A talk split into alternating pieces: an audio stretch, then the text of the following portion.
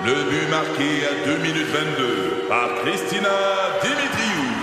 Avec l'aide de Sebastiano Brunet, Lucie Beaulieu, Tarek Malki, Jenny Agostino, Edith Chen, Emmanuel Jean-Pierre. Au hockey, comme en immobilier, pour réussir, ça prend toute une équipe.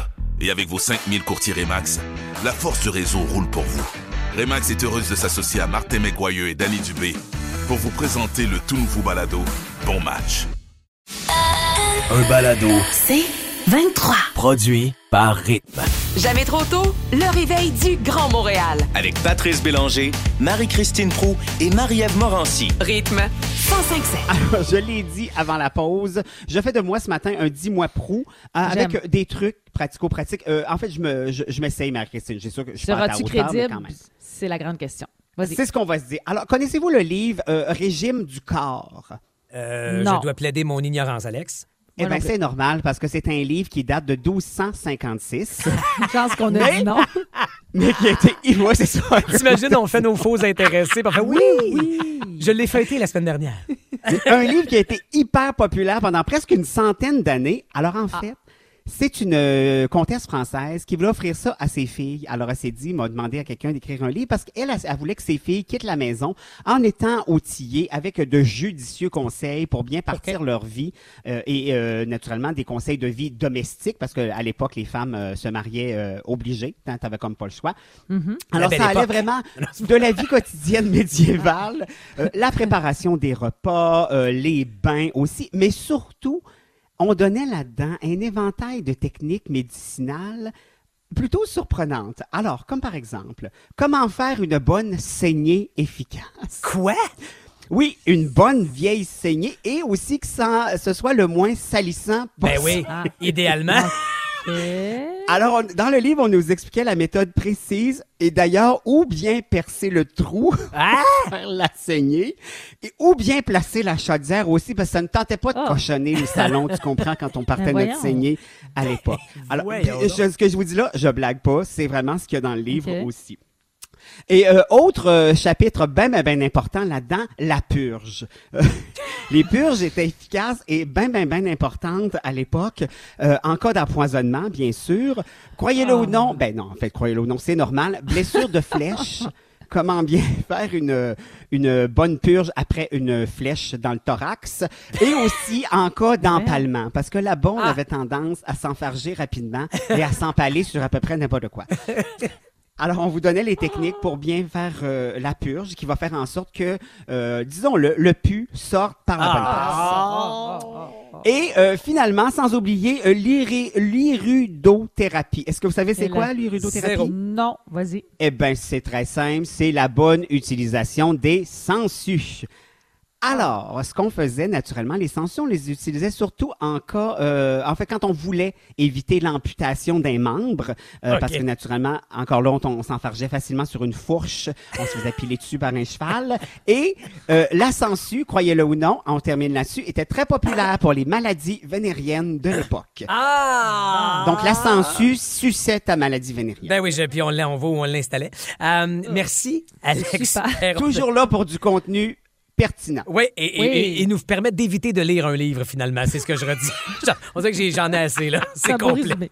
Merci beaucoup, Alex Perron. Jamais trop tôt! L'Ordre du Temple solaire, c'est une série documentaire disponible sur la plateforme Vrai depuis février dernier. Et pour celles et ceux qui ignorent ce que c'est, ça a été une secte, l'Ordre du Temple solaire, qui a fait 74 victimes en France, en Suisse et au Québec dans les années euh, 94 jusqu'à 97. C'était deux gourous, Joseph Dimambro et Luc Jouret, qui avaient des tentacules en Europe et au Québec. Et ils, prenaient, ils prônaient là, notamment le transit de l'âme vers une planète Sirius pour échapper à ce bas monde. Mais tout ça passait par le biais du suicide, ce qui fait qu'il y a eu des suicides collectifs, euh, organisés. Mais c'est très, très troublant et dérangeant de voir tout l'organigramme Ah ouais. de cet euh, ordre du temple solaire.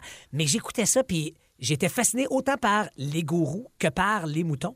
Et je me suis dit, hey, moi, si j'étais dans une secte ou si j'avais à emboîter le pas d'une secte, est-ce que je serais plus le gourou qui lance une théorie puis qui veut des adeptes qui le suivent? Ou si je serais le mouton qui suivrait le gourou? Et euh, j'avais le goût de vous poser la question, Alex et Marie-Christine. Je vais me commettre en premier. Euh. J'aurais tendance à dire que je serais un mouton, Mais un Bon, peu un, oui. un mouton noir, sûr. par exemple. C'est-à-dire que j'ai beaucoup de respect pour l'autorité. Euh, je, je veux suivre, la, appelons ça la ligne de parti quand on me mandate de quelque chose. Mais, vous, le- vous le savez, les en studio, vous le vivez avec moi dans nos réunions d'après-équipe aussi. Je, je questionne beaucoup, je challenge, j'argumente. Fait que je, je pense que j'aurais peut-être challengé le gourou ou questionné le gourou puis soulevé certaines euh, dichotomies dans le discours, peut-être. Mais, Non, mais Just, t'as ça touché le bon règle- point. Le mouton noir, pour vrai, c'est une belle description que tu fais de toi-même. Non, mais ça se règle facilement dans ton cas, euh, Patrice. C'est-à-dire Vas-y. qu'on te donne une ou deux tâches à effectuer. ça te ferme la boîte. Tu as l'impression d'être ça. one of the boys. Mais dans le fond, t'es quand, même- t'es quand même un sous-traitant. Alors-. Mais alors, clairement, Alex, tu serais un gourou, t'en es déjà un là, là. Hey, ça, ça m'est vraiment mal à l'aise de dire ça, mais je pense vraiment que je serais un gourou dans le sens où, un peu comme toi, j'argumente beaucoup, mais aussi, tu sais, quand il y a des tendances, euh, des modes, tout ça, à partir du moment où il y a des gens qui se regroupent, moi, j'ai envie de faire bande à part. J'ai pas envie Ouais. de suivre la parade. Ce qui fait qu'on dirait qu'il faudrait que je parte ma parade. Ouais. Hmm. Puis, euh, c'est ça. Puis j'aimerais ça, quelqu'un qui me donnerait son argent puis que je m'achète des affaires. Ah ouais. Marie-Christine, tu serais gourou ou mouton? Alors moi, je serais gourou, mais tu sais, je serais tout un maître spirituel, tout en douceur. moi, je serais très subtil. Mais euh, non, je, je, je pourrais rassembler mes troupes d'une façon euh, euh, non dirigeante, tu sais, trop intense. Non, je suis pas comme ça. Moi, ça serait tout en subtilité, mais je vous pognerais toutes mes... Donc, tu serais une gourou molle? Oh, non, non, non, non. Dur, mais subtil. Ah, OK, parfait. Ah, c'est ça. je sais C'est pas comment tout ça... en Je subtilité. sais pas comment ce justement, combo-là existe, mais euh, chapeau à toi. Ça existe, puis tu pognerais, je te jure, tu pognerais.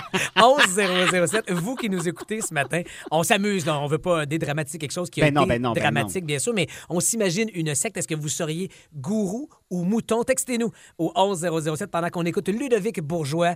Que sera ma vie? Tu vois, c'est ça qu'ils se disent probablement, ceux qui embarquent dans une secte. Que sera ma Ben, vie, Pat, maître? Pat, Alex? que serait ta vie sans nous? Je- T'as t'as bien Va raison, te raser la tête. Va te raser la tête. Parfait, j'y vais.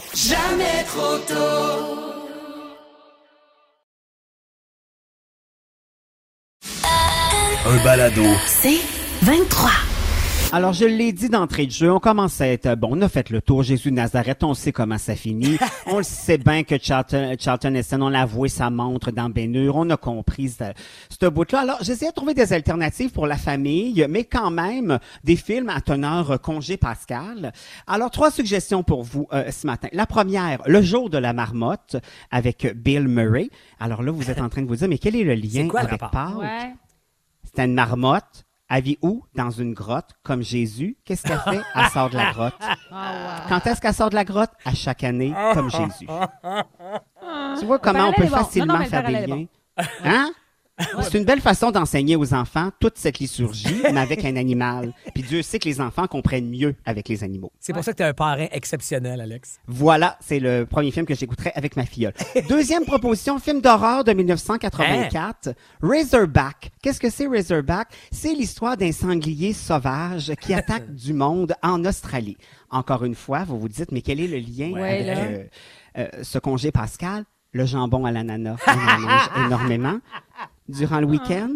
Alors, Ah, c'est ben la oui. vengeance du jambon. Ah, même, même chose. Même combat. Comprenez-vous ce que je vais Ah, aller? c'est c'est de toute beauté. Mais je travaillais fort, je cherchais le livre, je l'avais pas trouvé. Je vais jouer à ton jeu pour le troisième.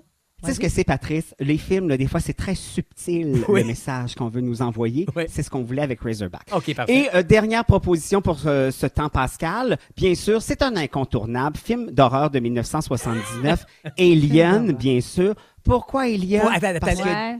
Pourquoi parce qu'il y a des gros œufs dans le film. Franchement.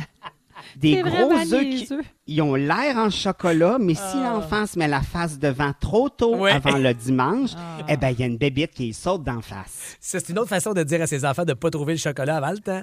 Voilà, c'est comme un Kinder Surprise, Ah! mais la surprise, tu l'as juste une fois. Ah, Alex, je retiens ces excellentes suggestions. Merci beaucoup. euh, c'est pour pas ça des alternatives, dites-moi ce que c'est. Une chance, t'es là. Une chance, t'es là. Poser la question, c'est y répondre, Alex. C'est jeudi, jeudi beuverie, mais là, c'est un combo aujourd'hui parce que c'est Pâques. Et hier, en me mettant à lire sur la combinaison, justement, de prendre de l'alcool avec le chocolat est fabuleux, mais avec certains alcools, ce que je ne savais pas. Donc, j'ai décidé de vous instruire. Hein? Vous en pensez Hey, quoi? Te dire à Ben, quel ça point on prend des notes. Ça va nous faire du Premièrement, c'est sûr que l'eau est toujours le meilleur allié pour savourer du chocolat et toutes ses saveurs, mais sachez que avec le classique chocolat noir, le Porto est excellent. J'aurais pas pensé entre le Porto et le chocolat, mais au contraire, on parle d'un chocolat à au moins 70% de cacao. Euh, on dit qu'on on opte pour un Porto vraiment qui a de la fougue, qui est assez goûteux, pour contrebalancer le côté très amer du chocolat. Et il y a une façon aussi de manger euh, le chocolat que je vous vais d'abord pour expliquer là. Tu croques d'abord le chocolat pour qu'il tapisse tout ton palais. Puis ensuite, tu bois des petites gorgées et c'est là que tu dégustes vraiment de plus la meilleure façon ton chocolat et ton alcool. Toujours avec le chocolat noir, le cognac, c'est moins conventionnel, mais Hein? le cognac, on dit que ça fonctionne aussi très bien avec des chocolats à forte teneur en cacao. On dit que c'est un accord parfait. Ça non plus, j'avais aucune idée. Pour le chocolat au lait, un peu plus sucré, on dit que les vins liquoreux sont de très, très bons accords parce qu'on dit que le côté sucré du vin liquoreux répond et se mélange bien au côté laiteux du chocolat. C'est qu'on va plus, ressentir que dans le chocolat noir, vous aurez compris. On parle de du sauterne, entre autres, mais là, c'est c'est plus spécifique à vous euh, de choisir. Donc, allez voir les variantes et même le vin aussi avec le chocolat se boit très bien. Demandez à vos conseillers, à la limite, eux, sont mieux placés que moi. Mais ce qui m'amène à vous parler, vous proposer, si vous n'avez pas encore fait vos emplettes de chocolate, encouragez donc du québécois. Il y en a Ben plusieurs. Non, mais tu sais, on le dit, je pense entre autres à Juliette et Chocolat qui, avec les années, euh, ont vraiment innové. Tu sais, ils ont des chocolats autant pour les adultes qui sont plus beaux puis plus enfantins aussi, avec plein de couleurs.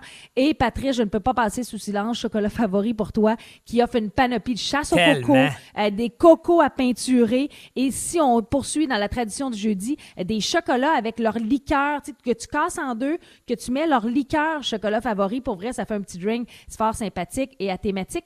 Mais j'ai découvert la ferme de Pâques Ketola. C'est une ferme québécoise qui, eux, ont décidé de confectionner sous la forme des fermes Fisher Price. Tu sais, les fameuses fermes Fisher Price rouges. Ouais, ouais, ouais. Puis ils ont mis des petites poules, euh, qu'est-ce qu'on des poussins, puis euh, des vaches. Alors c'est autant le chocolat noir, le chocolat blanc et le chocolat au lait. Hein? Et c'est fait bien sûr sans gluten, fait à base d'ingrédients bio, euh, c'est également. Donc trois variétés de chocolat. Tout ça c'est québécois. Allez fouiller pour vrai, c'est pas dur à trouver, puis on encourage local. Ra- rappelle le dernier, la keto ferme, c'est la. La keto ketola, donc euh, c'est pas la keto ferme. J'adore ça, mais c'est la ferme. La ferme de La ferme OK, parfait. de Fisher Price, mais la compagnie Ketola, hey, ils ont des chocolats à l'érable pour te combler, Pat. Ils ont de tout, tout, tout. Alors euh, voilà, vas-y Alex. Euh, je voulais juste compléter aussi parce que tu as parlé beaucoup euh, tu sais de vin puis tout ça. Puis je trouve que euh, aussi la bobette mangeable euh, au, au chocolat se marie très bien avec le Porto 10 ans. Ah, Ah bon. T'en sais un petit peu trop, on dirait que ça me trouble, Alex, là-dessus, mais je t'écoute. Je prends des notes. Euh, hey, Ah. grand moment qui s'en vient dans Jamais trop tôt parce que c'est ce matin, dans les prochaines minutes, qu'on va remettre le trophée de notre Oh. gala artiste. On dirait que je vais pleurer. Je vais pleurer. Non, mais on- pour vrai, sachez-le, on- souvent, il y, a des, euh, il y a des cachotteries qui se font, mais là, la plus grande cachotterie, c'est qu'on ne sait pas personne de nous trois, Alex, non. ou moi, qui gagne. Il y a Non. seulement notre producer Étienne qui a les résultats. Alors, qui a gagné? On va le découvrir en même temps que vous autres à 8h05 ce matin. On a très, très hâte. Et Pat, je veux juste finir avec mon chocolat parce qu'il m'en restait quand même un Ben. Ah, Notre- ben ben oui. non, mais les gros Giacomo, faut pas les oublier, Ben non, ils sont tellement Ben gros. non. Eux autres, ils font triper nos enfants. Ben oui, puis la gang de Yé 4 heures quelque part vous en donne un géant euh, ce- cet après-midi. Et tout le week-end, Nadia va aussi vous gâter de chocolat Giacomo. vous savez c'est quoi la, la, la, la légende de ça hein? Non. Il y aurait quelqu'un dans le chocolat Giacomo. C'est José Godet. Ah non, tu veux pas ça. C'est pas un beau Kinder, ça, c'est pas une belle surprise.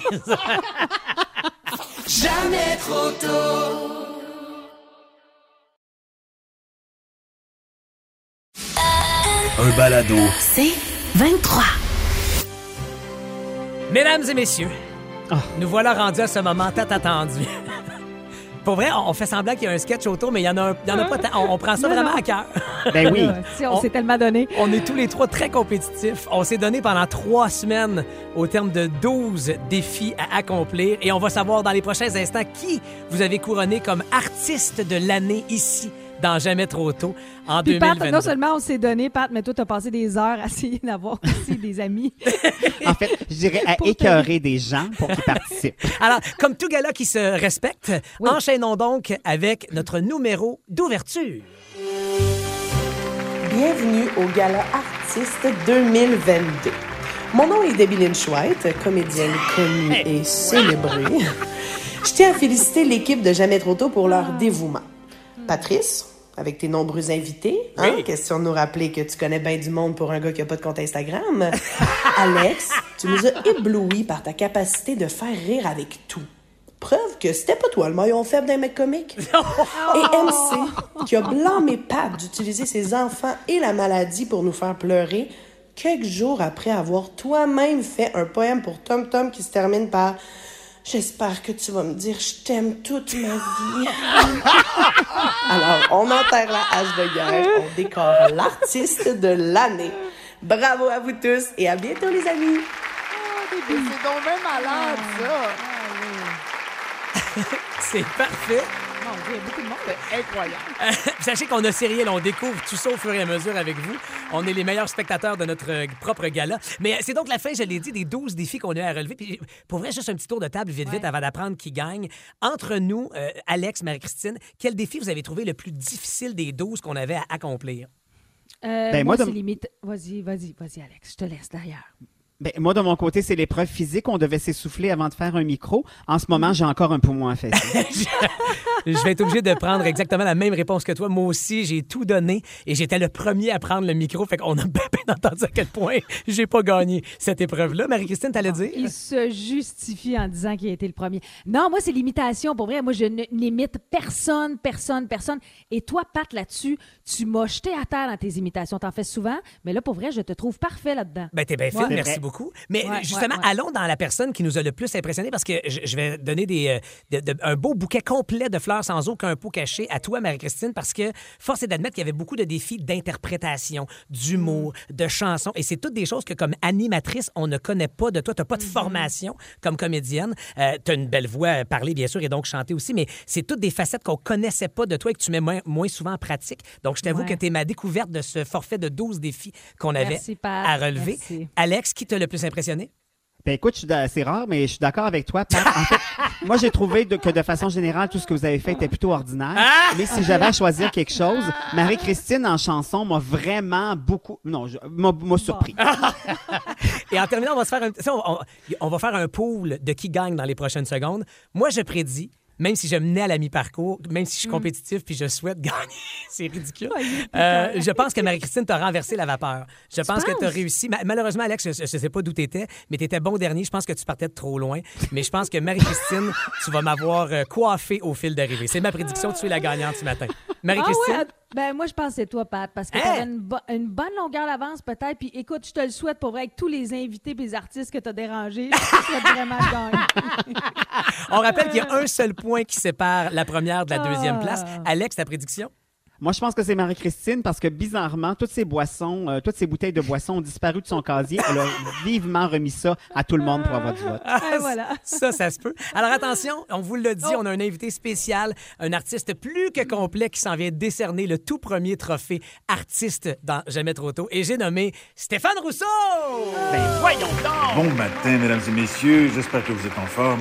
Alors, je voulais tout simplement vous dire que c'est pour moi un honneur de ne pas être en direct avec vous aujourd'hui, mais de remettre le prestigieux trophée d'artiste de l'année. Au passage, je tiens à féliciter tous ceux et celles qui se sont battus pour remporter ce titre. Je pense bien sûr à Marie-Christine. Je pense à Alex. Et je pense un peu moins à Pat. Rien de personnel, Pat. C'est juste que on dirait que ta face me revient pas. C'est comme ça. Bon, j'ouvre l'enveloppe. Bon. Une enveloppe de bois, c'est beau, mais c'est pas pratique, hein? OK, je l'ai. Ainsi donc, la gagnante ou le gagnant de la première édition de notre gala artiste est... Patrice Bélanger!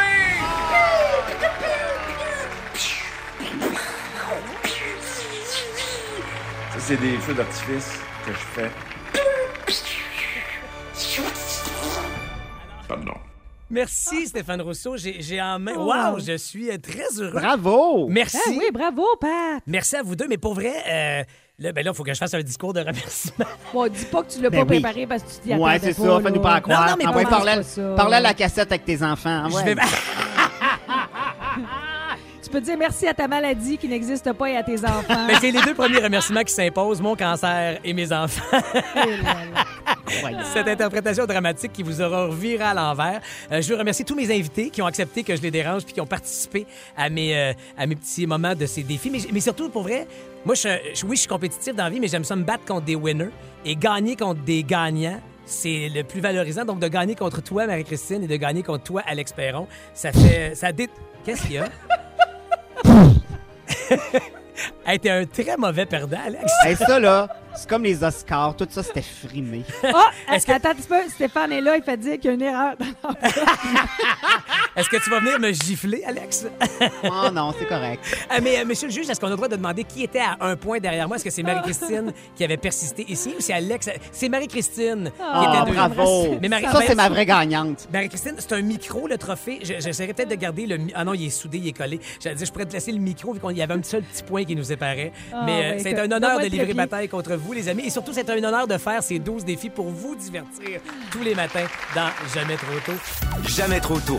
Du lundi au vendredi, 5h30, à rythme 105.7. Aussi disponible au rythmefm.com, sur l'app Cogeco et sur votre haut-parleur intelligent. Rythme 105.7. C'est 23. Ce balado C23 vous a été présenté par Rythme.